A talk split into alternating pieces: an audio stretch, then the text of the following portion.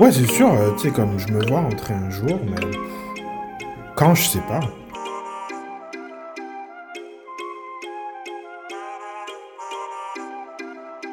En fait, il n'y a pas réellement de moment pour rentrer. On part et puis c'est tout.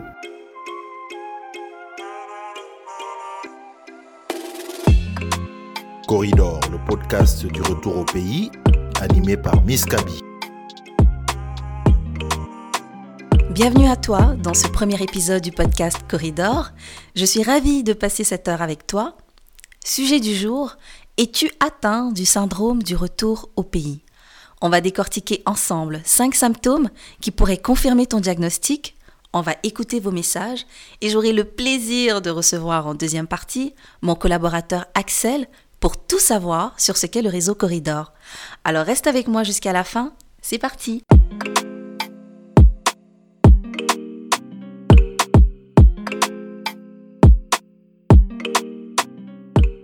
Ce fameux syndrome, je t'explique en quelques minutes comment il se manifeste. Au début, tu rentres au pays une fois de temps en temps, le temps passe si vite que tu ne te rends pas compte que ça fait 10 ans, 5 ans, 3 ans que tu n'y es pas allé? Après tout, la vie en Occident passe si vite. Métro, boulot, dodo, bouchon, école, garderie, facture. Un éternel recommencement dans lequel tu t'engouffres inconsciemment. Et pendant ce temps, il passe le temps. Et puis arrive ce qu'on appelle un déclencheur. Le déclencheur, c'est cette chose inattendue qui, d'un seul coup, nous fait voir les choses autrement. Ça commence par une voix, au début chuchotante, puis comme un tam-tam qui se rapproche, se fait de plus en plus résonante, insistante même, pour finir par occuper une place centrale dans ta tête. D'ailleurs, dis-moi en commentaire ce qui a été ou est pour toi un déclencheur.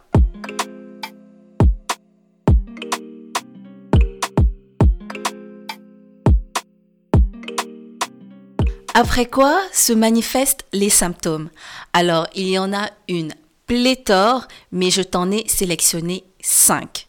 Reste jusqu'à la fin, tu vas apprécier le petit bonus en réserve. Numéro 1.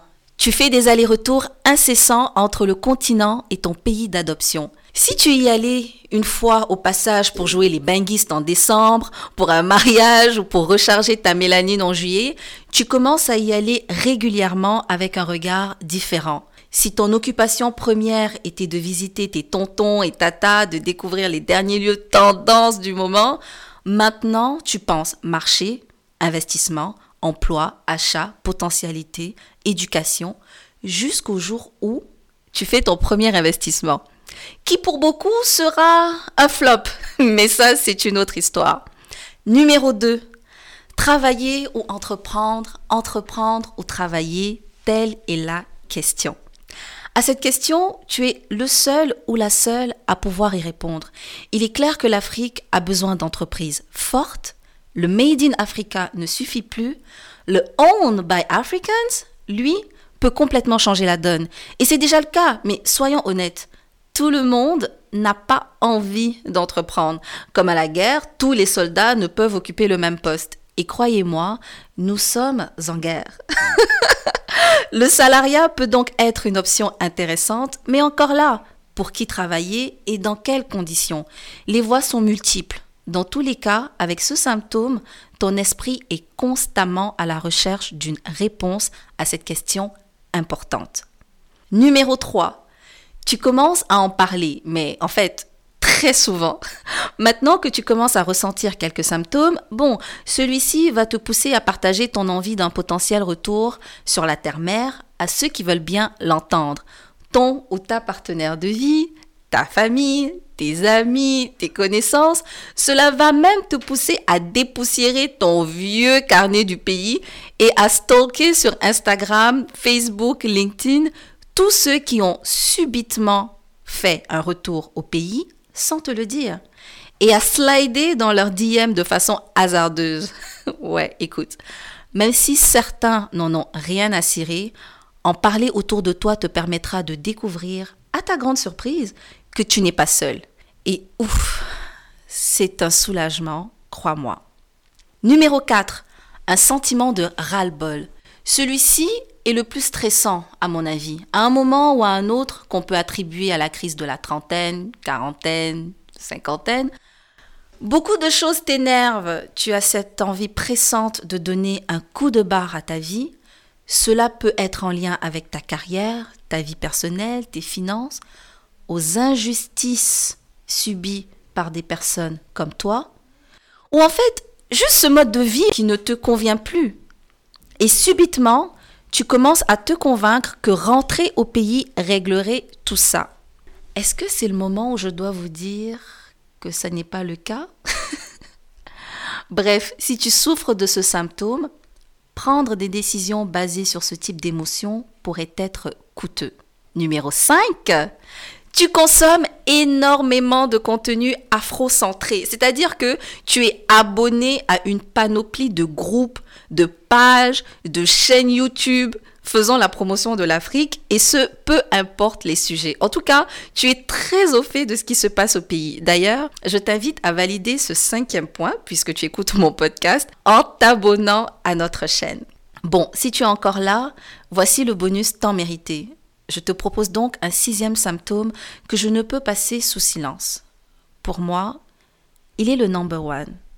Et ça me concerne personnellement, c'est le panafricanisme.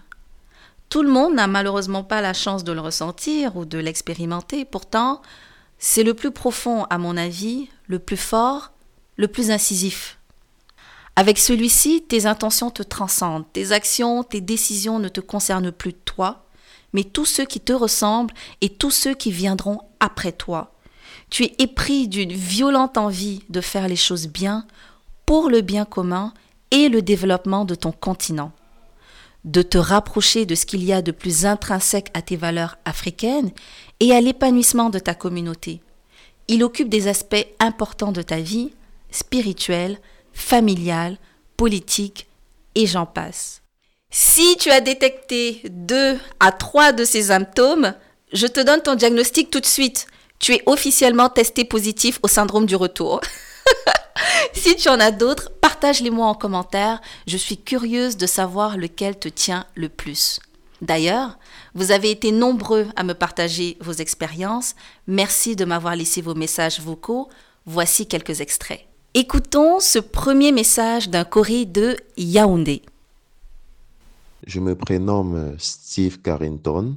En fait, je quitte Trois-Rivières où je fais mon bachelor en ingénierie pour euh, aller vers Montréal où je fais ma maîtrise en ingénierie électrique. Puis après, euh, j'ai dû rentrer au Cameroun, spécialement à Yaoundé. Euh, ce qui se passe en fait, c'est que Lorsque je suis à Montréal, euh, je fais ma maîtrise en, ingénierie, option efficacité énergétique et énergie renouvelable. Euh, il arrive un moment où je dois rédiger mon mémoire. Euh, pendant le temps de rédaction de mon mémoire, je me dis, je vais aller au Cameroun, passer tout mon été. là, nous sommes en 2017 histoire effectivement d'être concentré à la maison, passer le temps en famille. Et me vient l'idée, pourquoi ne pas effectivement pendant ce temps parallèlement faire un, stage euh, qui m'occupera aussi pendant mes moments où je ne vais pas rédiger. Euh, c'est pendant ce moment à Yaoundé que je commence à rédiger. Euh, pendant ce moment à Yaoundé, lors de ma rédaction, que voilà, je, cherche un stage et finalement, je tombe euh, euh, sur une entreprise qui fait effectivement dans l'énergie, spécialement le transport euh, d'énergie électrique, et qui voulait me prendre en essai après une entrevue. moi, ça ne me dérangeait pas. J'étais flatté tant que ça pouvait m'occuper pendant les quatre mois d'été. Et effectivement, je commence l'essai. Et puis, pas après, on me fait comprendre que voilà, est-ce que ça te dit de rester? Euh, J'ai beaucoup réfléchi, je vous assure. Pourquoi? Parce que dans le passé, euh, après mon bachelor à Trois-Rivières, J'ai fait deux ans où j'arrivais pas à trouver le travail dans mon domaine. C'était très difficile.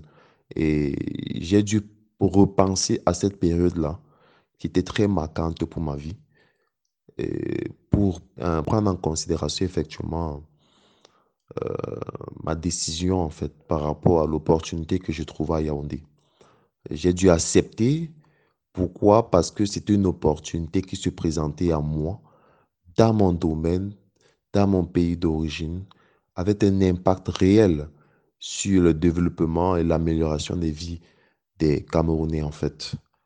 Pour moi, c'est un de mes rêves, en fait, c'est-à-dire participer réellement, effectivement, euh, pour le changement, des, euh, le changement du quotidien de mes frères camerounais. Vous savez, euh, l'énergie électrique, en ce qui concerne le transport électrique, en autre terme, le gestionnaire du réseau de transport, constitue effectivement un, effectivement un maillon très important dans l'économie d'un pays. Et voilà pourquoi, effectivement, j'ai été très flatté de saisir l'opportunité. Voilà. Merci Steve de m'avoir laissé ce message. Ce qui me touche dans ce que tu décris, c'est cette volonté de vouloir contribuer au développement de ton pays et tu es effectivement dans un domaine central pour le développement d'un pays à fort potentiel comme le Cameroun. Et si je dois faire un lien avec euh, les symptômes que je décris plus tôt, je dirais que le ras-le-bol de ne pas trouver un emploi dans ton domaine pendant deux ans a pesé dans la balance quand il a fallu faire un choix entre revenir au Canada ou continuer ton expérience au Cameroun. Et sincèrement, Steve, bravo, je te félicite. Et merci pour le partage. Je suis sûre que tu vis une panoplie d'expériences depuis que tu es rentré et peut-être même qu'un jour je pourrais t'inviter pour en savoir plus sur ce que tu fais et tes challenges dans le milieu de l'emploi euh, au Cameroun. Je suis sûre qu'on va en rire pendant des heures. Maintenant que la table est mise, laissez-moi vous expliquer ce qu'est le corridor avec un invité spécial après la pub. Si toi aussi tu veux me laisser une note vocale, pour me parler de ton expérience ou de ton processus de préparation de retour au pays, laisse-moi un message en cliquant sur le lien en barre d'infos. Je reviens après la pub avec Axel pour parler du réseau Corridor. Alors, vous êtes à Montréal, vous avez des idées, des ambitions, des projets. À Montréal, un studio podcast, c'est possible. Un espace photo-vidéo, c'est possible. Un espace de coworking, c'est possible. Un accompagnement en stratégie web d'entreprise, c'est possible. Mais le tout en un seul espace? Pas forcément possible. Eh ben c'est faux. C'est possible pour vous. Au Smart Lab, tous ces services sont à votre disposition. Le Smart Lab Montréal a un espace créatif où tout ce que vous imaginez peut devenir réalité. Pour plus d'informations, allez sur le smartlabmtl.com. Avant d'accueillir Axel, laisse-moi t'en dire un peu plus sur moi. Je vis au Canada depuis une dizaine d'années et je suis née sur l'une des plus belles côtes africaines. Comme beaucoup d'expatriés, je caresse de près le projet d'un retour au pays. Donc ici, je vous partage des réflexions, parcours et astuces concrètes pour organiser un retour réussi au pays. Ceci est donc un podcast d'opinion où ce que je dis n'engage que moi et ceux qui y participent. Tu es dans la diaspora africaine et afrodescendante Abonne-toi. Tu penses retourner au pays Abonne-toi. Tu vis sur le continent Abonne-toi. Tu as un lien d'origine avec le continent mais ne le connais pas? Hey Abonne-toi Corridor, le podcast du retour au pays, animé par Miss Kaby. Axel, merci d'être là. Bonjour. Nouvelle du village? Ça va, ça va très bien et toi? Ça va très bien. Je suis contente que tu sois là avec moi aujourd'hui pour ce premier épisode du podcast. J'en ai tellement parlé. Enfin, je passe à l'action. T'en penses quoi? Je suis, euh, tu sais que je suis un fervent croyant de, de ce projet-là. Je pense que c'est, euh, c'est super. Et puis, euh, le podcast, euh, j'aime beaucoup parce que c'est, euh, c'est une plateforme qui grandit. Puis, euh, c'est des mots de consommation de l'information qui sont différents, qui sont flexibles. Et puis, c'est, c'est vraiment bien, honnêtement. Je suis vraiment, vraiment impatient de voir le résultat final. Souhaite-moi bonne chance pour la suite. J'ai de, j'ai de bons sujets qui arrivent, donc euh, j'espère que ça va attirer l'attention euh, des, des, personnes qu'on essaie de rejoindre. Toi et moi, ça fait tellement longtemps qu'on parle euh, du retour au pays. Mm-hmm. Je me souviens, je revenais de Dakar, puis on était, on était chez toi, je te parlais de mes projets, etc. Et plus tard, tu m'es revenu pour me parler d'une idée qui a finalement abouti sur le réseau. Peux-tu présenter notre initiative? Non, le réseau Corridor. Le réseau Corridor, qu'est-ce que c'est? C'est euh, vraiment un, un espace d'échange entre euh, personnes d'origine africaine et les euh, afro-descendants, comme on, les, comme les appelle au sens beaucoup plus large. Puis l'idée derrière ça, c'est vraiment de créer un réseau de personnes qui ont ce projet-là de rentrer sur le continent, soit de manière temporaire ou alors de façon beaucoup plus définitive. Les aider à préparer leur projet de retour, mais aussi avoir cet esprit de communauté au final qui va leur permettre, une fois qu'ils sont sur place, d'avoir des gens avec qui ils peuvent partager certaines expériences, avec qui ils peuvent euh, justement tisser des liens, que ce soit d'un point de vue personnel ou même d'un point de vue professionnel, et contribuer encore plus à rendre ce projet, euh, on va dire, euh, successful ou une belle réussite dans, dans chacune de leurs vies. Donc, euh, on a commencé cette année à travailler un peu sur, euh, sur l'idée. Il y a plusieurs événements qu'on avait prévus, plusieurs euh, belles idées qu'on avait. Et puis là, bam, en février-mars, Corona. coronavirus. On a dû reporter notre événement, puis finalement, on l'a jamais fait. C'est ça. Donc là, ben, on pourra en parler un peu plus dans, dans la conversation. Il y, a, il y a- il y a des choses qui sont quand même possibles. On l'a vu pendant cette pandémie. Euh, Il y a de nouvelles manières de faire qu'on est tous obligés de commencer à adopter. Donc je pense qu'il va quand même y avoir un, certain nombre d'événements qu'on va essayer de faire de manière virtuelle et en utilisant justement euh, les autres plateformes, les réseaux sociaux et tout ce qu'on a à notre, à notre disposition. Donc euh, pas mal de choses. Avant d'approfondir sur le réseau, j'aimerais euh, parler de notre expérience. Ouais. Je le disais euh, tout à l'heure, moi, ça va faire euh, dix ans que je suis au Canada. Et puis, euh, quand j'ai commencé à parler de mon envie de rentrer, je me suis rendu compte qu'il y avait beaucoup de personnes autour de moi euh, pour qui l'idée était en train de germer dans la tête. Comment est-ce que toi, tu as vécu ça?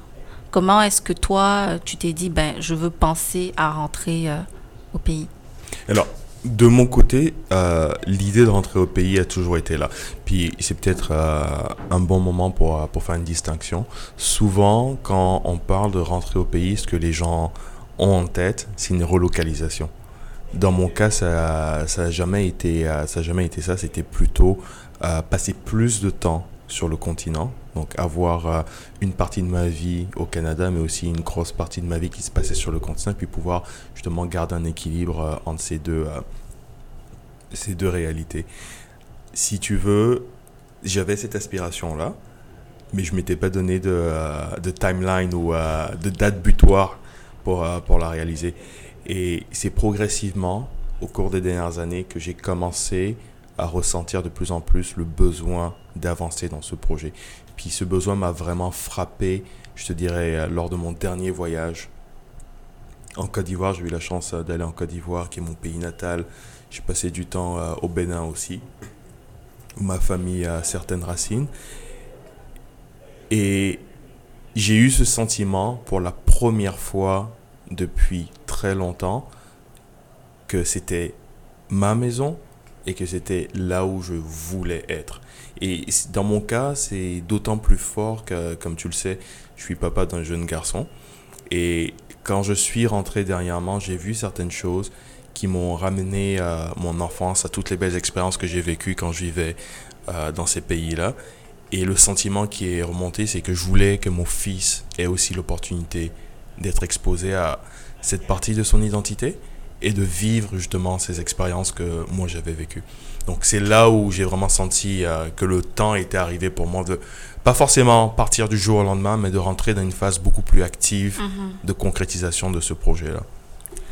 C'est intéressant parce que quand j'ai commencé à penser le retour, disons, euh, c'était, euh, on est en 2020, en 2017, je pensais projet plus projet, etc.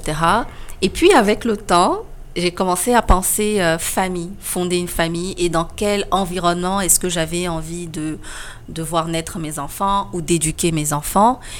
Et moi, j'ai toujours été connectée au pays, on le sait, je me suis toujours euh, arrangée pour euh, pouvoir y retourner dès que je pouvais. Et je t'avoue que cette notion de famille, d'avoir des enfants, de, de, ça a eu un impact pour accélérer mes activités parce qu'on y pense, on en parle, mais le temps passe, ça fait des années, on y pense, mais moi aussi, c'est vraiment cette volonté de vouloir fonder ma famille qui fait qu'aujourd'hui, je suis beaucoup plus active dans, euh, dans tout ce qui pourrait me ramener au pays et donc euh, finalement le réseau Corridor et, et ensuite le, le podcast euh, Corridor. Ouais, mais tu sais, on parle là, on parle beaucoup de l'aspect famille, mais il faut garder aussi en perspective que on reste euh, des professionnels et euh, quand tu penses un peu plus loin que l'aspect euh, émotionnel, personnel, tu te rends compte que sur le contenu, il y a aussi une myriade d'opportunités en ce moment. Il y a énormément de choses qui se passent dans plusieurs domaines, que ce soit d'un point de vue technologique, d'un point de vue de la refonte des systèmes financiers, dans les arts, tout ce qui est un peu plus créatif. Il y a énormément de choses qui se passent sur le continent. Et ça donne aussi, euh, tu sais, quelque part, un certain réconfort dans l'idée de se dire je peux rentrer puis je peux avoir du succès dans ma vie sur le continent. Est-ce que tu as déjà eu l'occasion de travailler sur le continent ou pas encore? Alors, j'ai pas encore l'occasion de travailler sur le continent. J'ai travaillé à distance avec des personnes qui étaient sur le continent. Et euh, en ce moment, je suis en train de préparer justement un projet pour travailler sur le continent. Je te dirais que c'est un des aspects qui peut-être me fait euh, le plus peur. Dans le sens où euh, beaucoup des histoires qu'on entend de personnes qui sont rentrées ont cet élément de choc culturel qui est inclus. Ce- cet élément où les mentalités sont euh, différentes, où les mentalités ne sont pas forcément celles auxquelles les individus ont été exposés lors de leur expatriation, auxquelles se sont habitués malheureusement, ou heureusement dans certains cas. Et le retour est de ce fait un peu plus délicat parce que c'est un peu euh, réapprendre et euh, refaire certaines habitudes. Donc, c'est une des grandes questions et c'est aussi pour ça, comme je te disais, que je veux avoir cette première expérience de travail sur le continent avant de vraiment pousser euh, plus loin. Mais je sais que Si tu, ça- si tu ne veux pas revenir en courant, c'est ce que je te recommande pas parce que euh, c'est c'est l'enfer ou quoi que ce soit. Mais effectivement, ça peut être choquant. Et, enfin, quand je dis choquant, c'est genre différent en termes de choc culturel. Donc, c'est clair qu'avoir une première expérience, c'est ce qu'il faut. Moi, j'ai vécu ma première expérience en 2013 et j'ai vécu le choc culturel. Et c'est étrange parce que ce choc-là, je l'ai pas vécu quand je suis arrivée au Québec. J'ai quitté le Sénégal, je suis arrivée au Québec, que je connaissais déjà, et je me suis euh, intégrée du mieux que je pouvais. Quand trois ans plus tard, je vais au Sénégal pour travailler, c'était la première fois. Je m'y attendais pas. Je m'attendais pas à vivre mon premier choc culturel chez moi. Donc vraiment, je recommande euh, d'aller faire une première expérience. Ça peut être que bénéfique. Donc en parlant de cette expérience, c'est quand que tu vas mettre en place la, première pour toi? Ah, il y a plusieurs facteurs euh, qui, vont entrer, euh, qui vont entrer en compte dans mon cas. Je te dirais dans l'horizon des euh, 12 à 24 prochains mois. Eh, c'est rapide, hein Ben, je trouve que c'est long, en fait. Ça passe très vite, hein, moi je te préviens. Ouais, non, ça, ça passe, ça passe euh, très vite, mais je te dirais au début de l'année 2020, Mhm. en janvier 2020, euh, je suis rentré, j'avais ce, ce feu qui brûlait en moi. Et dans ma tête, en janvier 2021, j'étais sur le continent, j'étais en train de faire cette première euh, expérience-là. Mhm. C'est sûr, il y a la pandémie, il y a d'autres choses à un niveau plus personnel qui se sont passées entre deux. Et je me suis dit, ok, sois réaliste, prends le temps justement de préparer euh, ce retour, de faire les bonnes étapes, Mhm. puis donne-toi le temps de le faire correctement. Donc 12 à 24 mois, c'est le délai maximal. S'il y a des opportunités d'accélérer, c'est sûr que je vais essayer d'accélérer, de rentrer plus tôt. Mais euh, c'est aussi une manière pour moi de dire, on va rentrer dans une phase plus concrète. Mhm. Je vais avoir un timeline, Mhm. une date butoir. Et ça me forçait aussi à prendre des actions pour euh, arriver à, à cette échéance-là. Axel, avec tout ce qu'on vient de se dire, je pense avoir une note vocale qui devrait t'interpeller. Écoute ça. Bonjour, je m'appelle Rit Massamba. Je suis un courrier de la ville de Dakar, bah, juste depuis quelques jours. Précédemment, j'étais à Abidjan. Et je suis parti de la ville de Reims où j'ai vécu à peu près 14 ans. Donc la ville où j'ai étudié et où j'ai travaillé. Je vous parler en fait de mon déclic. Qu'est-ce qui m'a poussé en fait à rentrer? Euh, Le premier retour que j'ai eu, il était en Côte d'Ivoire. En fait, je me suis retrouvé un soir chez moi après une journée de travail, dans mon bel appartement, dans mon grand appartement. Je me suis retrouvé seul et j'ai remis l'ordinateur pour me refaire encore une série en streaming. J'ai trouvé ma maison bizarrement aujourd'hui, ce jour-là, remplie. Je me suis dit, tiens, après une dizaine d'années en France, la maison est pleine de tout objet. J'ai un super travail. Je travaillais dans France Télécom à l'époque. Euh, j'ai un salaire assez correct. Euh, j'ai la voiture, j'ai l'appartement et j'ai la citoyenneté du pays. Euh, tout ce qu'un immigré pourrait venir chercher. Et pourtant, je sentais un vide profond en moi. Et j'ai appelé ma mère. Et presque en larmes, je lui ai dit, maman, je suis malheureux. Je lui ai dit, maman, je suis malheureux. Elle m'a dit, bah, change ça. Et après quelques mois de réflexion, j'ai eu une petite opportunité. J'ai développé une application pour un, une entreprise en Côte d'Ivoire. J'ai même développé gratuitement pour eux. Ils m'ont invité à venir la présenter et ça a été l'échappatoire. Je suis parti. C'était un voyage qui était censé durer un mois. Euh, ce voyage, il s'est jamais arrêté depuis le 2013. Je suis plus jamais reparti vivre en France depuis. J'ai juste donné mes clés à un ami. J'ai pris mes livres. J'ai pris mes vêtements. Je lui ai dit, l'appartement, tu peux y prendre tout ce que tu veux. Je reviens dans un mois rendre les clés. Voilà. J'ai, je ne sais pas s'il y a un vrai moment où on peut se sentir réellement prêt un jour de rentrer. Moi, ça a été un sentiment et aujourd'hui, je pense que ça a été la plus belle décision que j'ai prise parce que ça a été difficile, cette, cette réintroduction en Afrique. Ça a été pas de tout repos, mais vraiment à tous les niveaux, un défi continuel. Mais c'est la plus belle aventure que j'ai vécue. Et je le referai mille fois si c'était à refaire. Je ne regrette aucune galère, aucune difficulté.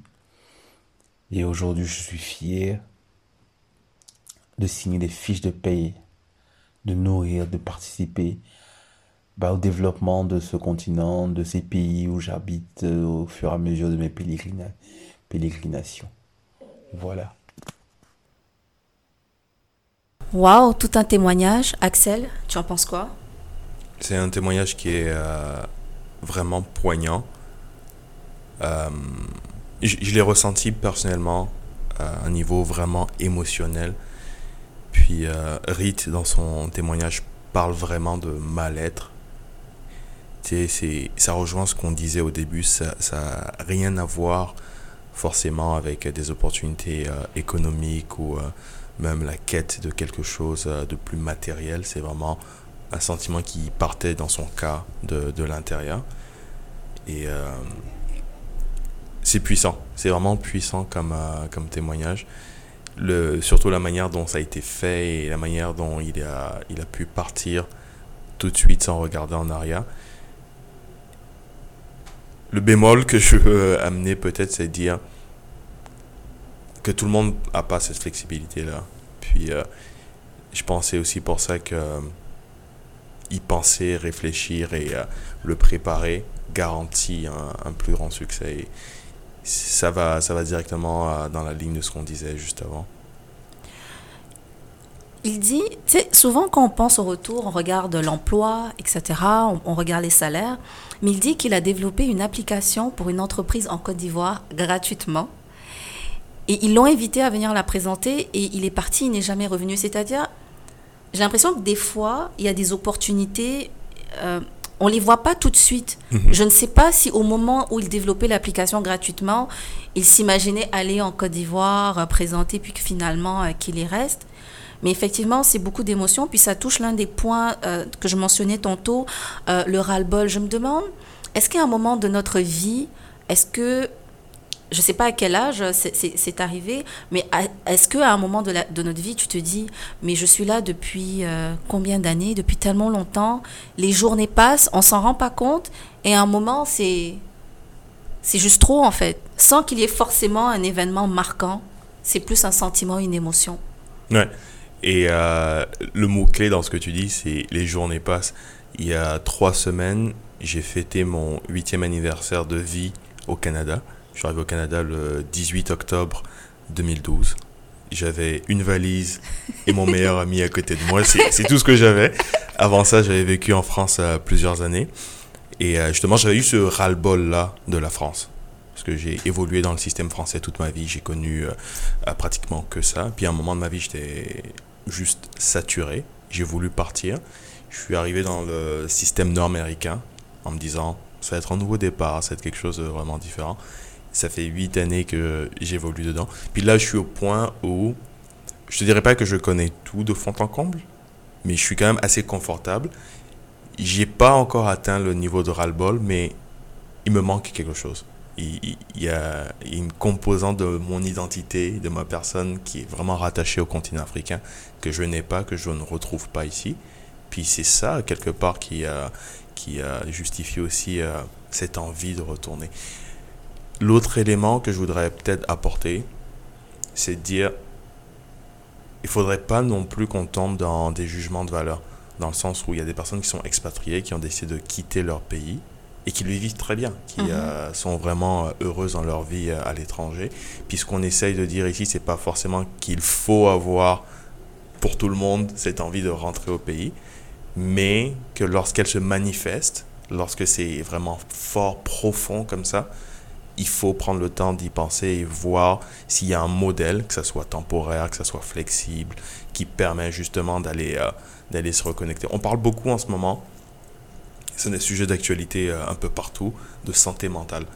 Et pour moi, c'est euh, un élément fondamental de la santé mentale, c'est la connexion avec soi-même, avec ses besoins, ses envies, s'écouter et prendre le temps de se donner ce dont on a besoin.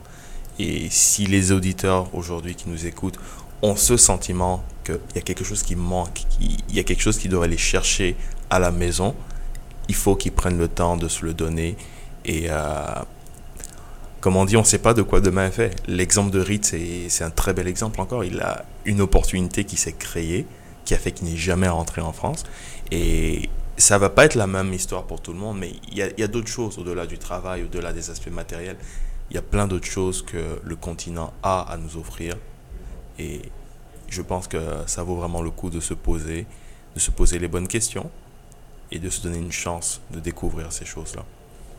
De toute façon, le fait de travailler dans ce projet-là qui est le réseau Corridor, je pense que ça nous immerge déjà dans le processus, dans l'expérience.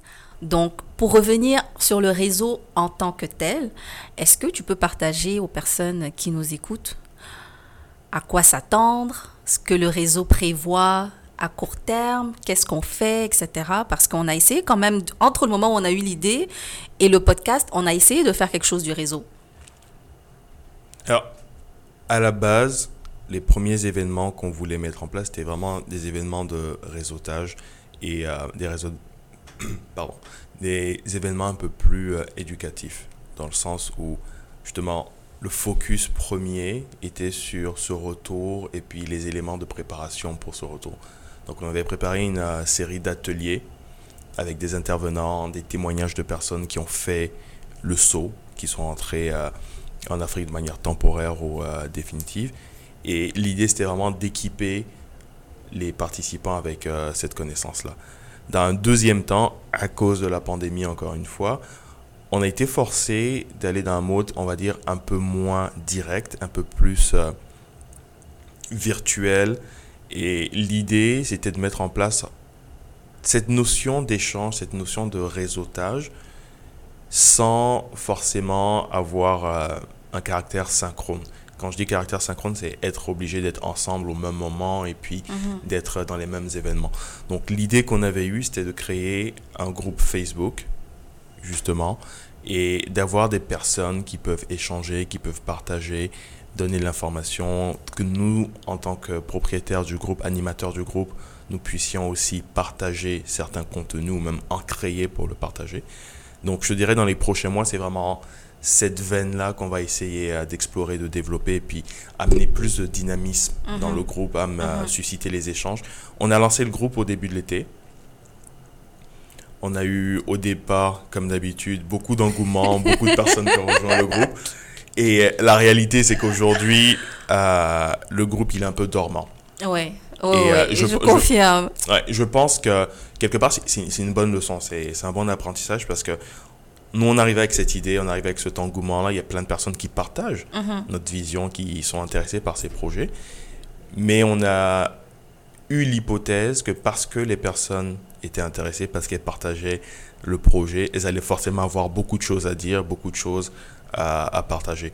Puis ce qu'on réalise, c'est qu'en fait, euh, les personnes qui veulent rentrer ne savent pas toujours par où commencer. Puis c'est mhm. un peu ça l'idée, c'est un peu ça le besoin qu'on essaie d'adresser. Et parce qu'elles savent pas forcément par où commencer, elles n'ont pas forcément beaucoup de matériel, beaucoup de choses qu'elles peuvent partager tout de suite. Elles peuvent mhm. poser des questions, elles peuvent euh, parler d'histoires qu'elles ont entendues, mais elles n'auront pas forcément beaucoup de choses à partager. Donc il y, a un changement d'approche qu'on va prendre dans la manière dont on anime les échanges, la manière dont on partage le contenu pour susciter euh, la conversation, pour susciter la discussion, parce que c'était ça qu'on voulait.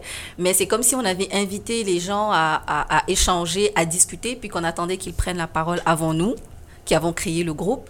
Donc, euh, on va essayer de dynamiser. D'ailleurs, euh, si tu nous écoutes, je t'invite à aller sur Facebook et à taper Corridor africain ou le réseau Corridor et tu devrais nous trouver. C'est un groupe, on est une cinquantaine de personnes. Donc, euh, si tu es dans la même situation d'un projet de retour au pays, que tu es déjà parti, parce que c'est important aussi ce partage de savoir, ce partage de connaissances, que tu puisses échanger avec nous euh, dans le groupe. Donc, c'est une invitation. Axel, est-ce que tu as un dernier message euh, pour notre auditeur? Oui. le dernier message que je veux partager, c'est tous les voyages ne se ressemblent pas. Tous les projets de retour au pays ne se ressemblent pas. Comme je disais en intro, il y a certaines personnes qui vont vouloir rentrer de manière définitive, d'autres qui vont plus être dans une dynamique de faire des allers-retours entre les, euh, les deux continents, les deux pays. Et juste parce que votre projet ou ce que vous voulez faire ne correspond pas aux histoires que vous entendez, ne veut pas dire que c'est pas réalisable, c'est pas valide. Puis l'idée justement, c'est avec la force du groupe, de la communauté, de vous donner les idées, les moyens, les connexions qui vont vous permettre euh, de réaliser votre, euh, votre voyage, votre parcours comme vous le souhaitez. Donc n'hésitez pas, n'hésitez vraiment pas à nous rejoindre, à poser vos questions, à nous contacter directement. Vous allez voir, euh, on est quand même assez, assez réactif, assez présent. Et puis ensemble, essayons justement de donner beaucoup plus de belles histoires aux personnes qui viendront après nous. On arrive à la fin de ce premier épisode. Je remercie le studio Smart Lab pour la coproduction de ce podcast. À l'heure où il est de plus en plus important de faire entendre notre voix, auditeurs de Montréal, n'hésitez pas à venir nous voir au 4710 Sainte-Catherine-Est et à profiter de l'espace créatif mis à votre disposition. À la semaine prochaine!